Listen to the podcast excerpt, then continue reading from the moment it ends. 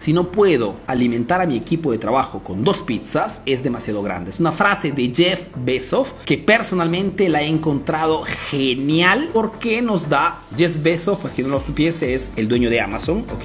Y es genial porque nos pasa un concepto simple, ¿no? Si estamos al inicio, queremos que nuestro negocio despegue rápidamente, tenemos que iniciar con el mínimo necesario. Poco personal, pocos productos, modelo de negocio súper simple y solamente un medio publicitario. Arturo, quiero trabajar en Facebook, perfecto enfócate al 100% en Facebook. Repito, teóricamente tenemos que estar en todas partes a nivel práctico. Quien tiene un emprendimiento sabe perfectamente que no tiene todo el tiempo a disposición, que su tiempo es muy limitado y que si no se enfoca solamente en una red social, sobre todo al inicio, pierde tiempo. Otro punto que quería decirles es de que siguiendo esta, esta frase, tenemos que comprender que sobre todo al inicio, o si queremos, por ejemplo, reproyectar totalmente nuestro negocio, tenemos que enfocarnos en las figuras claves para nuestro negocio. Mejor dicho, si en este momento tengo seis personas, con las cuales estoy trabajando y mi negocio no está creciendo, ok, de repente al contrario estoy hundiéndome lentamente, es muy probable que tengas demasiadas personas a tu alrededor y, estés, y no te estés enfocando en las, las figuras claves.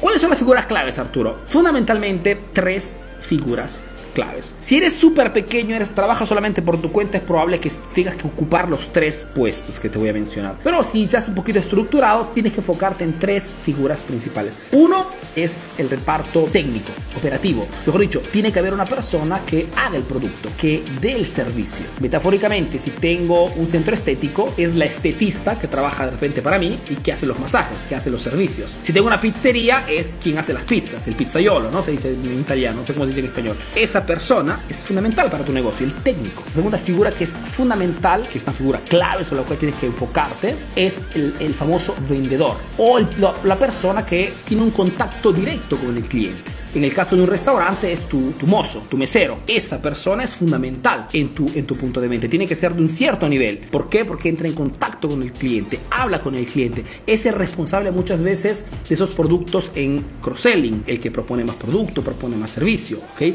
Figura clave. Y la tercera figura es el marquetero mejor dicho, la persona que se ocupa del marketing. Yo aconsejo siempre, el marketing no puede ser delegado. Yo trato siempre de pasar este mensaje, chicos, ¿ok? El que se ocupa del marketing tienes que ser tú, fundamentalmente. Porque el marketing es la cosa más importante. Es la creación del mensaje, es la creación de las publicidades, es la diferenciación constante del negocio y es una cosa que difícilmente se puede delegar. Entonces, he dicho, vendedor, marketero y el técnico operativo.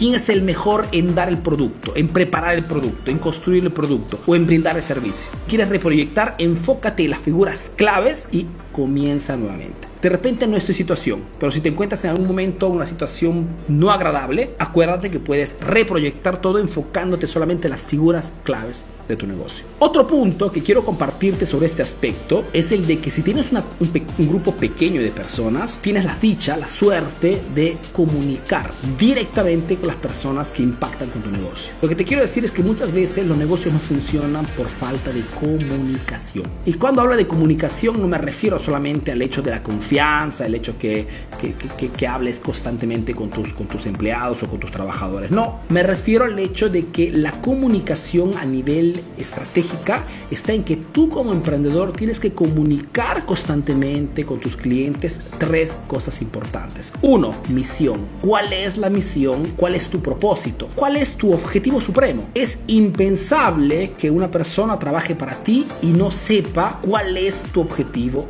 como emprendimiento. Por ejemplo, ¿cuál es el objetivo de Emprendedor Eficaz? El objetivo es el transformarnos en la marca líder a nivel de marketing para emprendedores. Lo estamos consiguiendo lentamente, tenemos muchísimo por hacer, pero ese es nuestro objetivo y las personas que trabajan conmigo lo saben. ¿Por qué te digo esto? Porque es importante que las personas sepan cuál es tu propósito, cuál es tu misión en el emprendimiento que estás. Comunica tu propósito, comunica tu objetivo supremo. Y si no la tienes en este momento, perfecto, inicia a pensarlo, inicia a proyectarte. ¿Cómo ves tu emprendimiento de aquí a 10 años? Si no tienes un objetivo supremo, créeme que será muy, muy, muy difícil que todos los días te levantes con esa grinta, con esas ganas, ¿ok?